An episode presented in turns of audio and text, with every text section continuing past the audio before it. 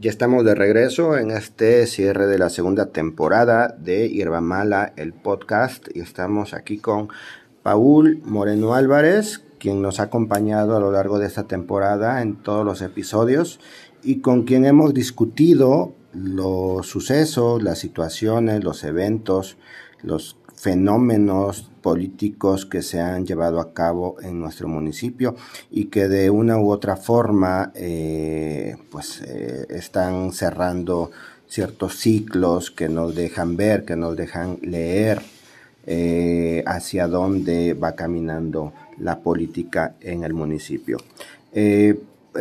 Paul, para cerrar ya este capítulo y agradeciendo tu participación, eh, actualmente em, me parece, y me gustaría que tú me dijeras qué piensas, eh, actualmente eh, hay una crisis de identidad en el partido Morena como tal, una crisis de identidad producto pues de esta mezcla de participantes actuales, este, esta eh, mezcla donde no solamente ya los militantes, eh, la base de Morena que forma el partido en su momento, sino que actualmente participan de todos colores y sabores dentro de, las filas de Morena y, que ocupan también puestos públicos de relevancia en los gobiernos de los tres niveles. Sin embargo, esta crisis de identidad, Paul, me parece que eh, está ahí y que de alguna forma está reflejando ciertos datos y está eh, produciendo o, este, arrojando ciertos saldos que no le están siendo benéficos a muchos políticos que aún son identificados como priistas o por lo menos como este, derechistas, conservadores. Y yo voy a poner aquí una, una idea sobre la mesa y que tiene que ver cómo eh, personajes como Ignacio Mier o Alejandro Armenta buscan legitimarse ya digamos sus aspiraciones, legitimarlas frente a la base de Morena. Es decir, como carecen de esta legitimación y como sus, eh, pues sus acciones no han sido muy atinadas, que digamos, rodeándose de los mismos priistas de siempre, de los mismos morenovallistas de siempre que quedaron huérfanos, Actualmente eh, la base morenista, la base dura, que aún pesa mucho y que llena plazas como la del Zócalo Capitalino, eh, no, no confían en personajes de este tipo. Y estoy poniendo solamente un ejemplo del interés municipal, local, ¿no? Alejandro Armente y Nacho Mier. Y cómo estos personajes buscan una legitimación de morenistas, ¿no? ¿Cómo la buscan? Porque la necesitan, pero que no les cae el 20 todavía, o sea, todavía actúan con esa soberbia, trasnochada del pasado, donde pareciera que nos hacen un favor a nosotros, cuando en realidad la legitimación la quieren ellos para sus propias aspiraciones. ¿Qué piensas de esto, Paul? Que eh, la legitimación, eh, cuando yo creo que la siguen buscando a medias, eh, siempre tratando de servirse del pueblo, del pueblo que todavía personaje, personas que hemos militado en la izquierda desde siempre y que pues se les, pueden sacar provecho, pero ellos es lo único que ven, el sacar provecho de quien puedan. Hemos tenido reuniones, como, te, como sabrás, Manuel, con compañeros y ha sido el tema. Y el tema fundamental que siempre hemos tocado es de que la izquierda, la izquierda revolucionaria se tiene que renovar. Tenemos que tener una postura bien firme ante estos, pues podemos decir embates, ¿no? Ante estas eh, afrentas que nos siguen, que siguen teniendo actores políticos contra, contra la militancia, contra el pueblo, podría, pudiera yo decirlo, contra el pueblo, que es quien realmente ha hecho esto, ha, ha hecho este cambio, lo ha hecho posible. Eh, no, no me voy a dirigir a las, al pueblo, ya sea, llámese del partido que milite, el color que sea, pero siendo pueblo, yo creo que también pasa a ser afectado por las acciones de políticos pragmáticos, de políticos conservadores como los que has mencionado. Afortunadamente eh, el pueblo ya despertó, el pueblo está bien politizado. Si te has dado cuenta, los compañeros ya no, nadie está dispuesto a, a seguirles el juego. Ah, asistimos a la invitación, asistimos a mítines o reuniones, pero con, el, con la finalidad de observar las acciones y las propuestas que traen el proyecto, si es que traen algún proyecto de, de izquierda. Y al final de cuentas, pues es su obligación, es su trabajo convencernos que no crean que ya estamos convencidos o que nos han convencido. Tú bien sabes que, la, inmensa mayoría en Puebla de compañeros combativos, compañeros de izquierda, pues nos hemos atrevido hasta a soñar de que hay, eh, no sé si sea oportuno, tú lo, tú lo mencionarás, pero hay una compañera que tiene un alto cargo a nivel federal, que todo el mundo coincidimos, todos los militantes de la izquierda coincidimos, a ver, que sería la, la candidata ideal, donde todos cerraría, todos, todos los grupos cerraríamos filas, que sería la compañera secretaria del Medio Ambiente María Luisa Albores. Hablas rumbo a la, a la gubernatura. Entonces ya, o sea, se vale soñar, ¿no? Ojalá, ojalá, pero porque vemos que es una, una persona una servidora pública muy comprometida ahorita con su, con su encargo. Luchadora que social. Una luchadora, la conocemos. Iniciadora de Morena. De Morena, exactamente, como tú, te, tú estuviste también en esos tiempos donde trabajamos codo a codo desde que llega en 2011, desde que eh, se firmó el plan de Ayala para el siglo XXI en la Yosusla de Zapata con Andrés Manuel. una, una compañera de, de, de, ras del piso. Sí. Sí. Entonces, hemos coincidido con eso. Volvemos a, vuelvo a lo mismo. ¿Quieren legitimidad de estos personajes? Pues les no, la legitimidad no se, no se eh, regala. La legitimidad no se, se agarra del montón. Para eso deben de trabajar mucho y convencernos a los, a los, a los obradoristas. Claro, Paul, creo que eh, coincido contigo plenamente. Fíjate que es, sería incomparable y sería una grosería comparar a María Luisa Albores con estos cuatro personajes, Alejandro Armenta, Ignacio Mier, este, mm, Céspedes Peregrina o Olivia Salomón, sería una grosería, una falta de respeto para María Luisa Albores, quien es una luchadora social, quien es del círculo cercano de nuestro presidente Andrés Manuel, quien es fundadora de Morena, quien tiene una, un historial impecable en cuanto a la vida pública, en cuanto a su participación en la política, eh, no solamente actualmente federal, sino desde siempre en la política a nivel nacional a ras de suelo. Entonces yo creo que eh, si es eso, sí, Paul, coincido contigo, el tema de la legitimidad que le hace falta a estos personajes como Ignacio Mier o Alejandro Armenta,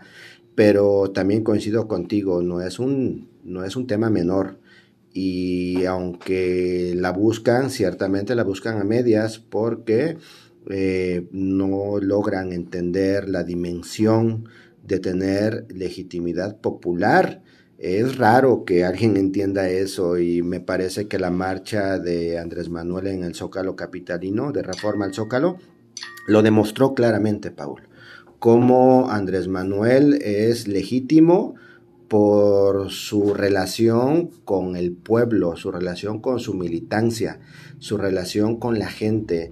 Y pues obviamente un político que llega en camioneta blindada y que nunca baja a hacer pueblo y que solamente manda a sus este a sus operadores políticos a chantajear, a coaccionar, a amenazar, pues es alguien que no tiene y nunca va a gozar de esa legitimidad popular. Así es el típico eh, político de antaño, fantoche, eh, prepotente, que no se les no, no, no, no, lo, no logran erradicar esas malas, esos vicios, esas malas prácticas de la política, no han entendido y yo creo que ya no van a entender porque como así como han hecho política desde antaño, ya son viejos políticos que como siempre lo ha dicho Andrés Manuel, ahorita hay que, hay que, hay que apostar por las nuevas generaciones, por los nuevos, por la juventud, los, los no tan, tan jovencitos, pero que hemos participado desde, desde siempre dentro de esta ideología de izquierda, esta ideología de servicio al, al pueblo.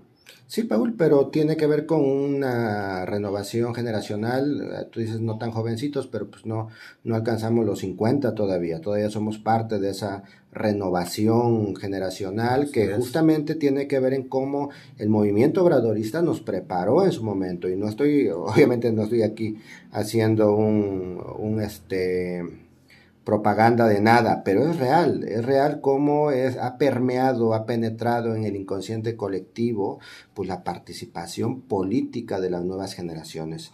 Y sobre todo algo que es bien importante, Paul, que tiene que ver con que entendemos actualmente que ningún político es necesario, ¿sí? Que todo político es, eh, puede ser... Eh, sustituido por cualquier otro personaje y creo que es lo que no le cae el 20 a esta actual generación que actualmente ostenta los puestos públicos, los cargos públicos, los cargos políticos a nivel federal o estatal o municipal, que no son necesarios, que son desplazables y que actualmente ya no nos significan mucho. O sea, creo que es uno de los aportes del obradorismo del gobierno de Andrés Manuel eh, particularmente, de hacernos eh, revolucionarnos de forma eh, política en, dentro del pensamiento, que podemos opinar sin temor y que podemos emitir cualquier tipo de crítica sin hipocresías, por muy descarnada que sea esta crítica. Paul, tú mencionaste hace un momento el tema de la renovación de la izquierda. ¿A qué te refieres o qué pensarías tú como la renovación de la izquierda a nivel nacional, pero particularmente a nivel municipal? Partiendo desde lo municipal, ¿no? Para poder, para poder entender desde abajo la problemática, las problemáticas que se suscitan día a día, ¿no? Uno tiene que estar a la altura de las necesidades de, de la, del tu, de, la, el propio espacio donde uno vive, donde uno habita, porque si te cierras de ojos y crees que solamente lo que has hecho, lo que viste anteriormente o aprendiste anteriormente es lo, es lo correcto, desde ahí ya, ya, estamos mal, no hay autocrítica y es lo que se debe de hacer en Morena como partido político, de que debe de, de haber círculos de, de debate, ya los hay, pero considero que hace falta mucho más. Pero no en el municipio. No en el municipio. Además de que la autocrítica creo todavía sigue espantando a muchos sectores que están dentro de, ya incrustados dentro de Morena, por el, la, la, la, entrada, la entrada de muchos grupos que no estaban anteriormente. Yo creo que los que, los que nos formamos con la ideología obradorista, con cuando nos de la, de la cuarta transformación, de la verdadera cuarta transformación de la que ha impulsado nuestro presidente Andrés Manuel, pues no nos espanta, no nos espanta el debate, no nos espanta la autocrítica, no nos espanta el que te digan en la cara, sabes que estás haciendo mal esto. ¿Por qué? Porque tenemos, sabemos que somos seres humanos, que podemos tener tantos errores o más errores que virtudes. Entonces, te, estar abiertos a eso, estar abiertos a corregir los rumbos, a corregir las prácticas que se hayan hecho correctas y a seguir perfeccionando las que se han hecho bien. Claro, entonces en esencia eso tiene que ver con una renovación de la izquierda, el cómo retomamos, cómo este cómo abordamos las nuevas realidades del municipio en este caso, ¿no? A nivel nacional a nivel nacional. A nivel nacional, pues el presidente nos ha puesto bien la clara, nos ha abierto el abanico cómo se debe de, hacer la política. A, a, los mismos, como a los que les llama a sus hermanos, que es la doctora Claudia Sheinbaum, que es Marcelo Obrar, que es Adán Augusto, pues también les ha dejado claro que deben de estar a la altura del pueblo y deben de estar a la altura del amor del pueblo que el pueblo le ha demostrado a Andrés Manuel esta marcha pasada ¿Qué demostró Andrés Manuel? Que no nos debemos de sentar en la, comodidad del poder para decir ya estamos aquí, ahora nos olvidamos de cómo llegamos. Volvió a poner una muestra Andrés Manuel de cómo se marcha, de cómo se hace pueblo, cómo se generan las políticas eh, precisamente tomadas desde lo más profundo de los sentimientos populares para llevarlas a cabo. Él no se ha sentado en la silla presidencial y a gobernar desde, desde la silla o a recorrer el país en, helicópteros. Él es un, es un presidente, un político, un estadista que anda pueblo por pueblo, caminando en las terracerías, caminando en los pueblos, en los municipios y pueblos más, más atrasados y más pobres del país, en los cuales ha puesto énfasis y ha puesto al servicio los proyectos, de los programas sociales para tratar de mejorar o disminuir esas pobrezas en lo que están en contra de los partidos conservadores. Cosa que eh, muchos de estos políticos, ya que, que ya hemos mencionado, pues no, no, no, ni siquiera lo está entendiendo.